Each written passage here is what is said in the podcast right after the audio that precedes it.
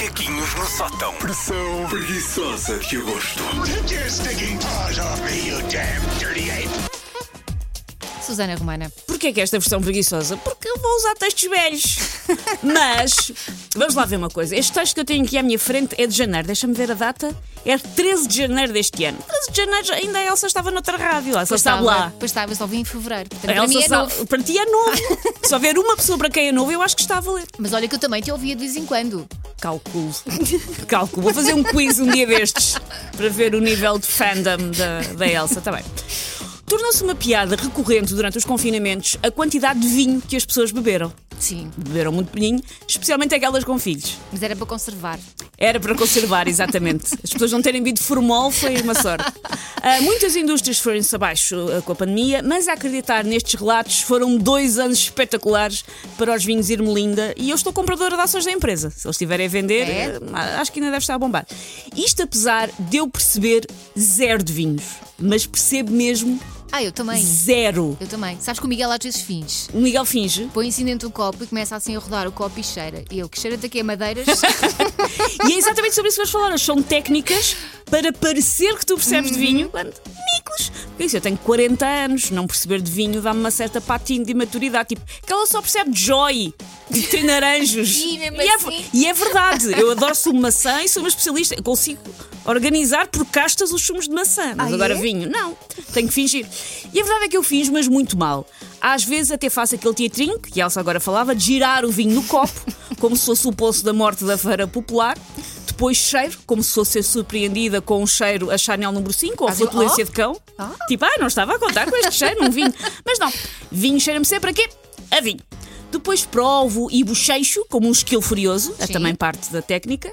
Aquele esquilo do Ice Age, Uhum. foi bochechar. e cospes? Eh, eh, não, porque estou a pagar, É um brincas, é um não é? desperdício, nada. Tudo isto para basicamente constatar o óbvio, tipo, é tinto, ou é de uvas, ou está num copo. É o máximo que eu consigo perceber sobre o vinho. Em minha casa, às vezes nem isso, que eu não tenho copos para vinho. Não tenho. Eu, Ah, das ok. poucas vezes que bebo vinho em casa, bebo vinho em canecas do Toy Story. Sabes que não sabe a mesma coisa. Acredito que não. Hum. Acredito que não, mas é o que há lá em casa são, são canecas e houve uma vez que me mandaram ah, uma refeição lá para casa, um sushi.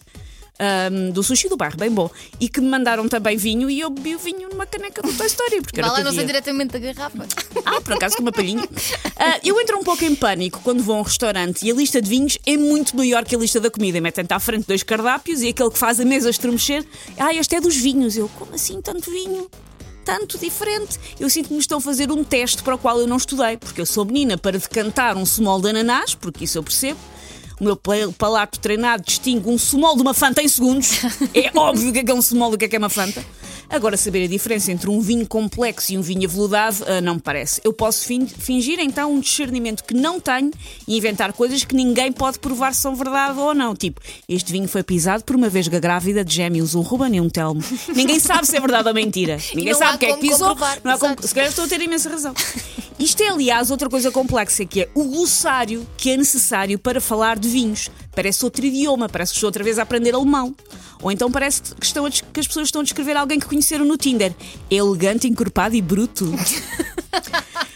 A minha questão aqui é: porquê é que nós precisamos de, de especialistas para nos dizerem que vinho é que nós gostamos ou não? Porque depois vem um especialista à mesa para dizer: ah, não, Claro. vai gostar antes de. Isto não é subjetivo. Nós também não temos um especialista em Sandes a dizer-nos: Sandes mista não vale nada, agora Sandes picos com douradinhos é que é. Porquê? Eu acho que nós sabemos do que é que nós gostamos e pronto.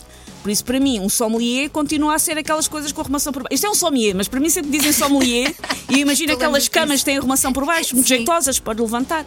É isso que eu, ah, que eu imagino. Por isso, pronto, muito respeito pela profissão, mas sempre que alguém quer que eu recomendo o vinho, não. Eu não. É, é aquele. Olha- Está fresco, está bom. Eu digo sempre. ah, o que é que sugere? Safa sempre, não é? Porque o que é que sugere? Ah, eu tenho medo, eu tenho medo que me sugira uma garrafa muito cara. Tenho, tenho medo que esteja Pacóvia em neon na minha testa. Pacóvia! E que as pessoas pensem, vou-lhe dar. Espera aí que eu já te digo. No meu caso é sempre o Miguel que escolhe. Apesar dele não perceber também muito de vinhos, mas acho que já percebe melhor do Já. que eu. Porque ele fixa os nomes, ele prova um vinho e diz: Ah, este gostei. Ok. Fixa, fixa o nome, agora eu não. Elsa, eu acho que se num restaurante esvaziarem uma garrafa, passarem-na por água e puserem vinho de pacote lá dentro, epá, eu Tá bom. caio que nem um patinho. É o vinho da casa. Está ótimo. Amanhã há mais uma edição eh, preguiçosa de Macaquinhos no Sótão.